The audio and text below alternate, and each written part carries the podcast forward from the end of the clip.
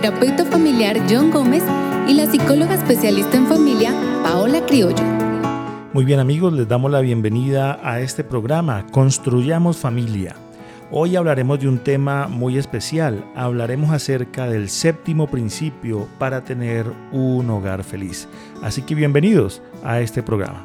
Si deseas más información, puedes ir a la página web www.construyamosfamilia.org o escribirnos al número de WhatsApp 320-370-5704. En programas anteriores hemos hablado sobre los otros seis principios, seis reglas para vivir en pareja y en familia. Hoy entonces vamos a hablar de ese séptimo principio que tiene que ver con crear un sentido de trascendencia en la pareja y en la familia. Debemos repasar entonces esos seis principios que hemos visto hasta el momento hablamos acerca de mejorar los mapas del amor. En otras palabras, de conocernos más como pareja y como familia. El segundo principio tuvo que ver con cultivar el cariño y la admiración. Esos pequeños detalles, esas palabras de ánimo el uno con el otro, ese apoyo grande o pequeño que podemos brindarle a nuestra familia en diferentes momentos de nuestra vida. El tercer principio que abordamos fue el de acercarnos el uno al otro. Vimos que a veces con el paso del tiempo y de los años, hemos estado tanto tiempo juntos, pero empezamos a alejarnos en nuestro corazón. Estamos juntos, pero pareciera que viviéramos vidas muy diferentes cada uno en casa. Vimos que ese tercer principio para tener un hogar feliz, un hogar constante, para tener un hogar exitoso, es acercarnos el uno al otro, compartir más tiempo juntos, conversar, dedicar tiempo a nuestra familia. El cuarto principio tuvo que ver con dejar que nuestra pareja nos influya.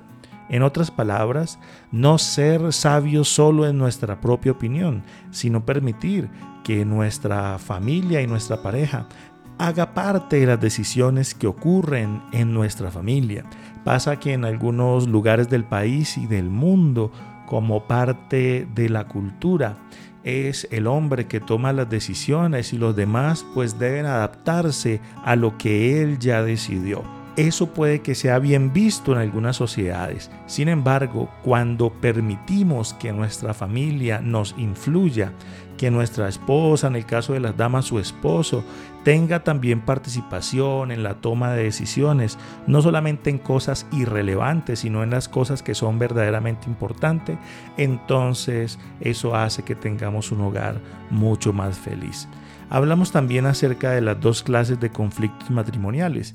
Vimos que hay algunos problemas o conflictos matrimoniales que se pueden solucionar. Sobre esto vimos que es importante colocarnos de acuerdo acerca de estos problemas y poder solucionarlos. También vimos que hay otros tipos de problemas que no son solucionables, que hacen referencia a algunos rasgos de nuestro carácter, alguna manera de ver la vida, que sobre estos es casi imposible cambiar. Entonces lo que debemos hacer como familia y como pareja es respetar, respetarnos esas diferencias y colocarnos de acuerdo no en cómo solucionamos esos inconvenientes, sino en cómo podemos respetar las ideas, los conceptos, las posiciones de cada uno, pero buscando también la unidad familiar. El sexto principio que vimos es el de salir del estancamiento. Vimos que con el paso de los años y por causa de esos problemas solucionables o no solucionables que enfrentamos, los hogares pueden tornarse en una institución estática. Puede que nuestro hogar no se le vea que va para adelante o para atrás, sino que estamos estancados.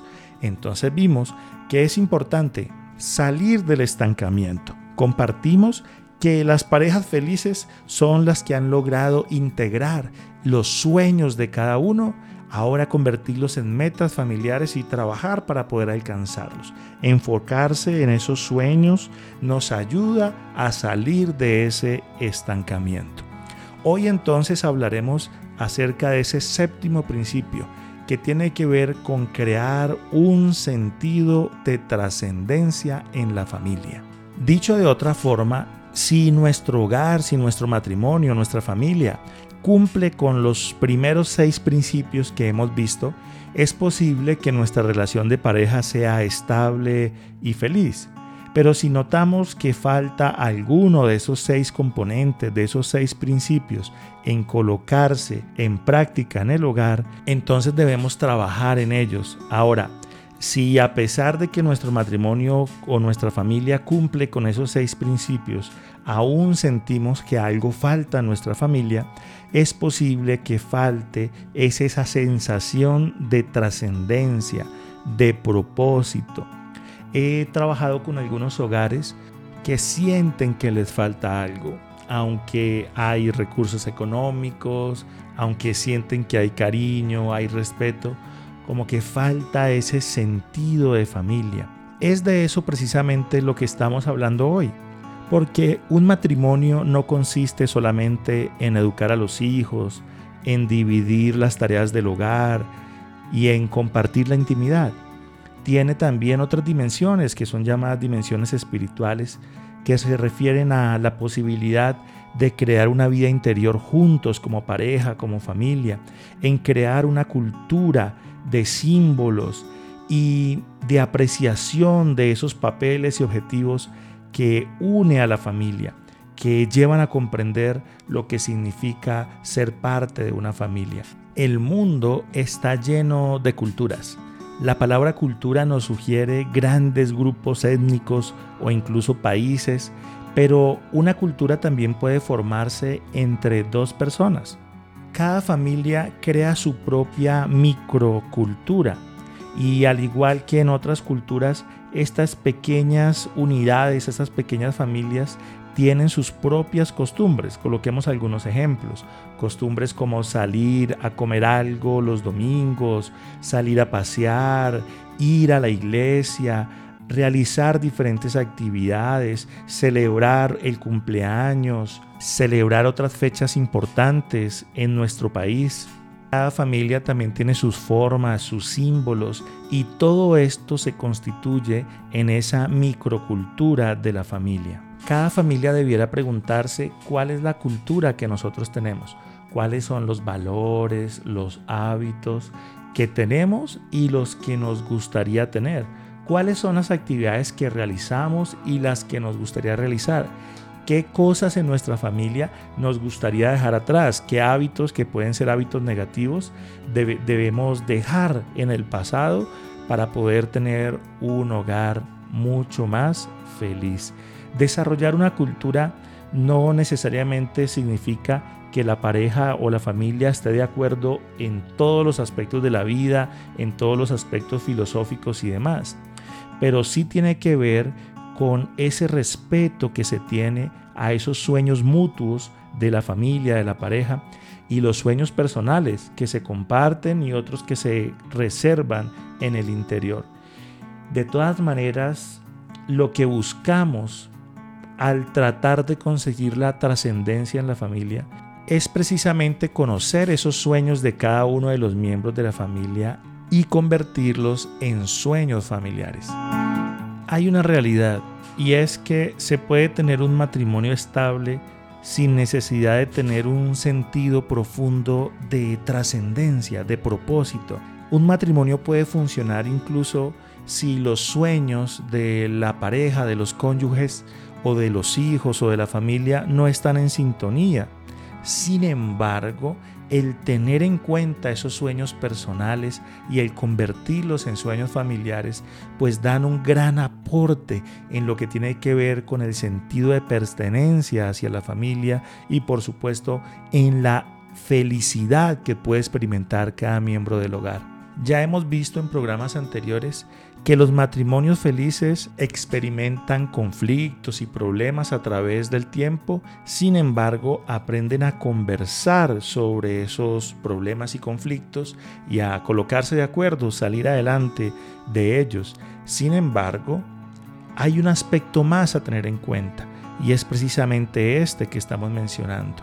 No basta solo con colocarnos de acuerdo acerca de cómo vamos a pagar el arriendo o la casa o cómo vamos a pagar los servicios, cómo vamos a comprar los alimentos, sino que también debemos colocarnos de acuerdo en cómo hacer que nuestra familia nos dé esa sensación de que pertenecemos a algo, esa sensación de trascendencia. Cada matrimonio, cada familia debe trabajar en ser más abierto a escuchar las perspectivas de los demás, las posturas que cada uno tiene de forma natural. Un objetivo importante en la familia es crear un ambiente en el que animemos a cada miembro de la familia a hablar sinceramente acerca de esas convicciones, de esos deseos, de esos anhelos. Si en algo pudiéramos resumir estos siete, ocho programas que hemos tenido acerca de cómo tener un hogar feliz, diríamos entonces que es necesario conversar y conversar como pareja y como familia conversar sobre lo que nos gusta, sobre lo que nos disgusta, sobre nuestros anhelos, nuestros proyectos, nuestros deseos. Es importante saber qué hay en esa cabecita de la pareja, de los hijos, hablando con sinceridad y con respeto. Eso nos ayudará a acercarnos más en nuestro sentido de la vida, al conocer qué pensamos sobre ciertos temas que pareciera que no son importantes, pero que es posible que para mi pareja o para mis hijos sí sean temas relevantes. Así que conversar acerca de lo que nos gusta y lo que no es importante, sin embargo, conversar acerca del sentido que le vemos a la vida, el propósito que tiene, los valores que compartimos como persona y como familia.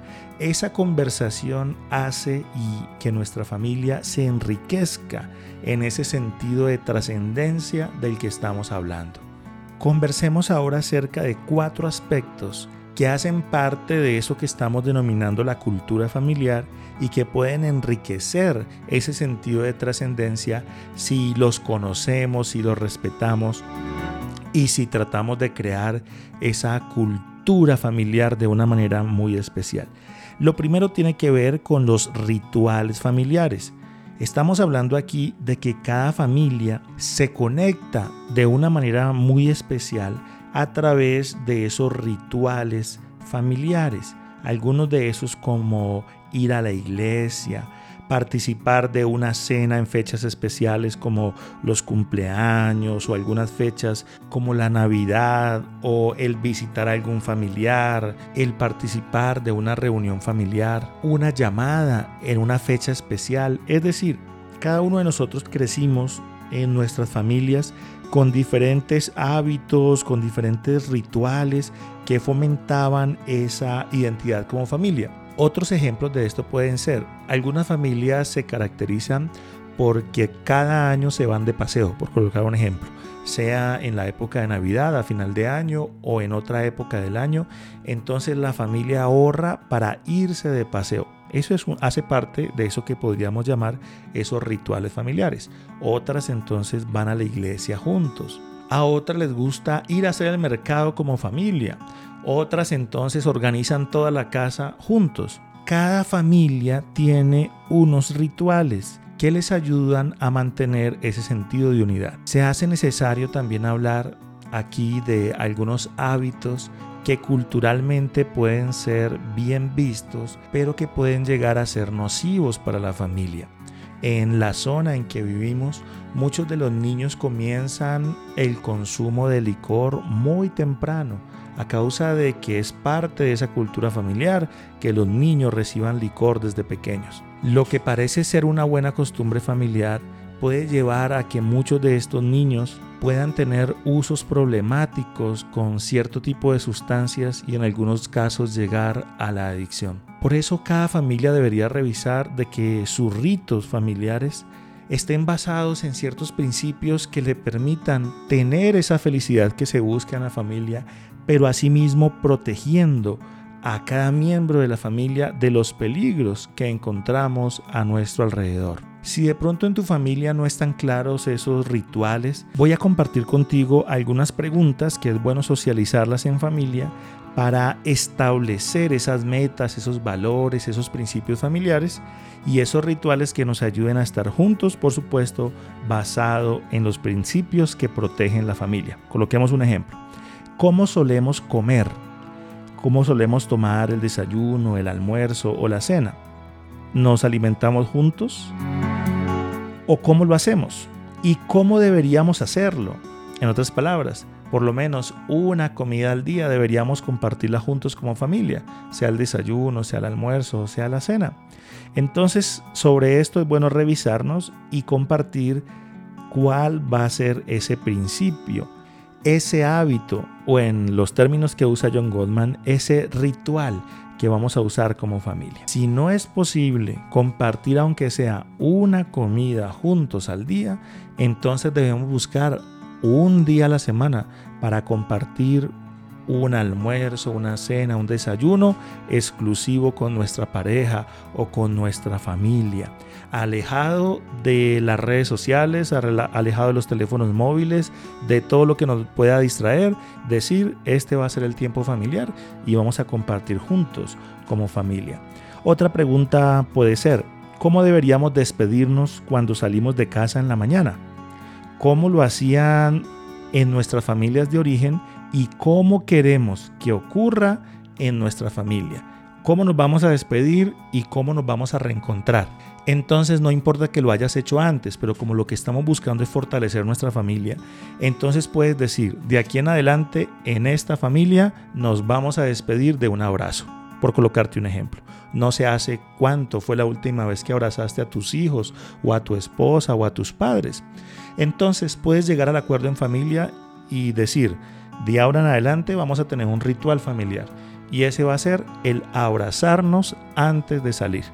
Y puede ser el mismo al regresar a casa. Cuando lleguemos, no importa lo que estemos haciendo, vamos a abrazarnos. Esto es de lo que estamos hablando. Hábitos que puedan ayudarnos a construir esa intimidad familiar y esa identidad familiar.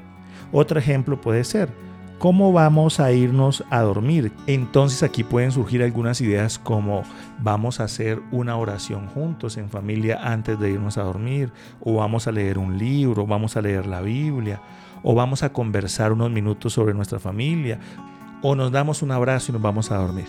Debemos llegar a acuerdos acerca de cuándo vamos a ir a pasear como familia. Entonces puedes planear tu viaje anual, o dices, bueno, no, no me van a alcanzar los recursos para este año, para ir lejos, entonces vamos a ir cerca, o vas a decir un domingo cada 15 días, o tal día cada 20 días, o cada mes, vamos a ir a un parque, vamos a compartir un rato, o vamos a ir a comernos un helado, vamos a ir a caminar. Nota que no necesariamente necesitamos muchísimos recursos para poder compartir en familia. Lo importante es generar esos hábitos para estar juntos. Podemos decir, como familia vamos a celebrar los cumpleaños de cada miembro de una manera especial. Otra pregunta podría ser, ¿qué vamos a hacer cuando uno de nuestros miembros de la familia se enferma? Que esto se vuelva una cultura en la familia. Entonces algunas ideas pueden ser, bueno, si alguien se enferma, entonces el otro le va a ayudar con esto o con lo otro para que esté un poquito más tranquilo y pueda mejorarse. En otras palabras, debemos analizar esos rituales, esos hábitos que hasta el momento tenemos y organizar los que queremos tener en casa. Entonces un ejemplo, puede que en nuestra familia se haya destacado porque decimos muchas palabras groseras o porque somos violentos. Entonces como familia debemos sentarnos y decir, a partir de ahora vamos a cambiar ese enfoque en la familia. Ya vamos a dejar de discutir tanto, vamos a aplicar un poco lo que hemos ido escuchando en estos programas y de aquí en adelante nuestra familia va a ser y va a luchar por ser una familia amorosa. Créeme que organizarse, para colocar nuestros objetivos como familia nos ayuda a enfocarnos en qué es lo que queremos ser y en cómo alcanzar lo que queremos llegar a ser.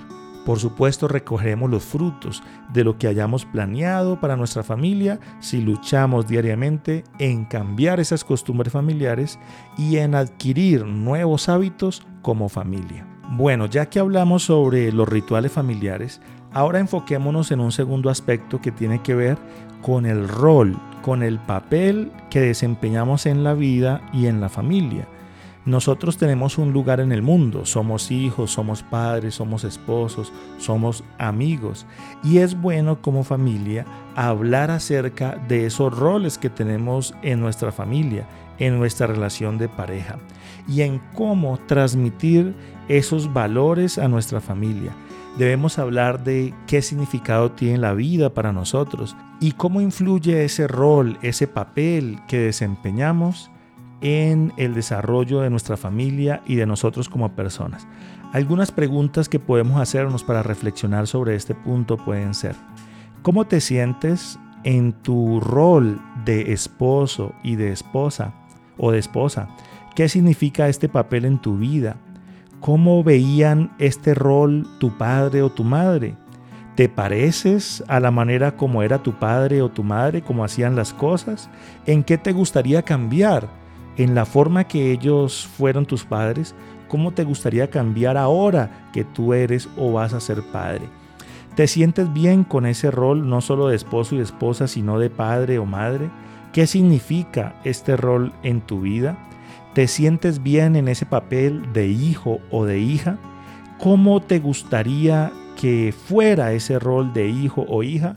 algunos de nosotros podemos llegar a la conclusión, necesitamos hablar más con nuestros padres, necesitamos estar más pendiente de ellos, o por el contrario, me estoy metiendo mucho en la vida de mis hijos, debo dejarlos fluir un poquito más, que tengan la oportunidad de aciertos y de desaciertos para que aprendan a vivir. No significa abandonarlos, pero sí mantener un debido límite y distancia adecuada para que puedan desarrollar su vida. En otras palabras, podemos hacernos algunas preguntas acerca de ese rol que estamos desempeñando porque nos ocurre que somos padres, pero somos esposos y somos hijos, es decir, somos una misma persona, pero que desempeñamos diversos roles.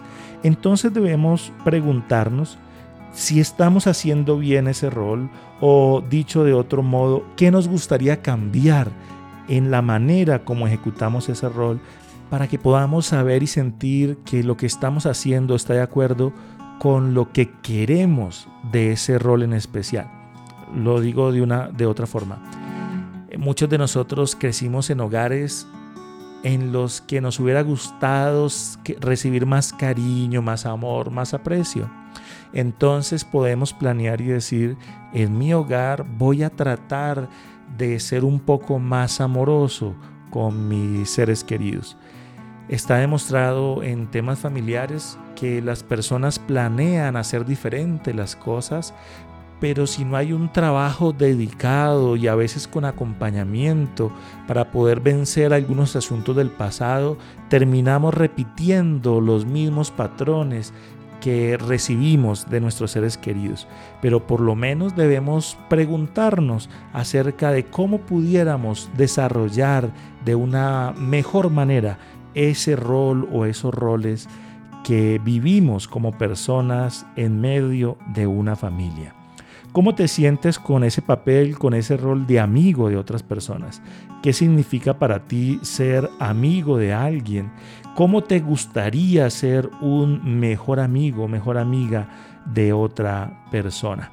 ¿Cómo te sientes en tu rol en la comunidad donde vives? ¿Qué significa este rol en tu vida?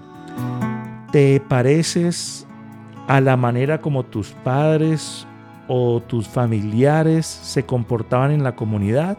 He conocido personas que su familia se han dedicado a ayudar a los demás, a ayudar a personas en necesidad y de pronto han perdido el camino esa nueva generación. Al reflexionar en estos temas nos permite repasar esos hábitos, esos roles que desempeñaban nuestros seres queridos en el pasado y colocar algunos de ellos como proyección para nuestra propia vida, trayendo, volvemos a lo mismo, un sentido de trascendencia en nuestra vida. El tercer tópico tiene que ver con los objetivos personales.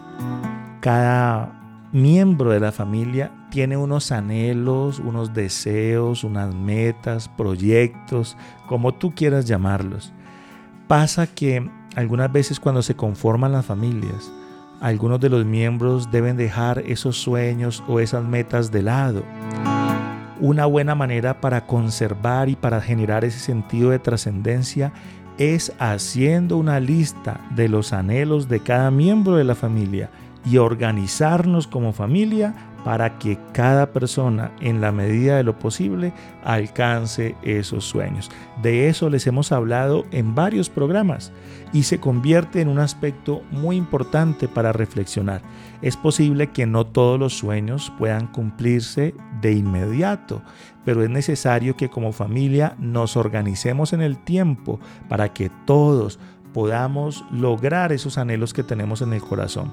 Voy a colocarte un ejemplo. Anhelamos que nuestro hijo vaya a la universidad, que culmine su carrera. Eso implica hacer unos ahorros, revisar las posibilidades económicas, pero se junta con otro sueño, el sueño de tener una casa o el sueño de que el esposo o la esposa también curse una carrera universitaria. Entonces ahí debemos sentarnos como familia y decir, bueno, ¿Cómo podemos hacer lo uno sin dejar de hacer lo otro?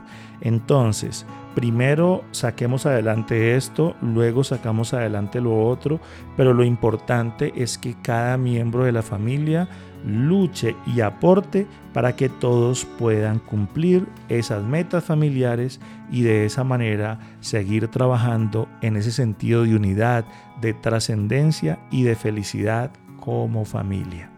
El último aspecto que quiero que conversemos hoy tiene que ver con esos símbolos, esos símbolos que compartimos. Para algunas personas, como mencionaba hace un momento, es importante la parte espiritual. Debemos preguntarnos como familia por qué para el esposo o la esposa es importante orar, leer la Biblia, participar de un culto religioso. Para otros, algunos símbolos importantes pueden llegar a ser tener una mesa comedor no para cuatro personas, sino para ocho personas o para seis personas, o tener una sala grande. Y alguien pudiera preguntarse, pero ¿por qué para esa persona es importante eso? Bueno, puede que eso sea símbolo de tener una mesa grande, símbolo de querer que toda la familia se acerque a comer, puede ser símbolo de querer ser sociable, entonces tengo una mesa grande porque quiero invitar amigos para que vengan a comer en casa. Cuando alguien resulta con algunas de, estas ideas en el hogar. Entonces debemos preguntarnos por qué piensa esto, qué lo lleva a pensar en esto. Entonces es importante conversar. En tu casa había una mesa grande, en tu casa iban a una iglesia, en tu casa hacían esto o hacían lo otro. ¿Qué significaba para tu familia tener esto o hacer lo otro? Y eso nos puede ayudar a comprender por qué esos símbolos son importantes para nuestros seres queridos. Muy bien amigos, hemos hablado hoy de algunos aspectos que nos ayudan a crear ese sentido de trascendencia en familia. Hablamos de los rituales o hábitos familiares, hablamos también acerca de los roles que desempeñamos en casa, conversamos acerca, conversamos acerca de los objetivos que tenemos como persona y la importancia de convertirlos en objetivos familiares y acerca de los símbolos que significan algo para nosotros como familia. Estimados amigos, espero que estos pequeños aportes puedan contribuir a que podamos tener un mejor hogar. Y recuerda que junto con mi esposa, la doctora Paola, estamos brindando cada 15 días unos espacios de asesoría familiar gratuita para ti y para tu familia. Muchos saludos para todos y será hasta en 8 días que seguiremos compartiendo de más temas acerca de cómo tener un mejor hogar. Si deseas más información, puedes ir a la página web www.construyamosfamilia.org o escribirnos al número de WhatsApp 320-370-5704. This is me.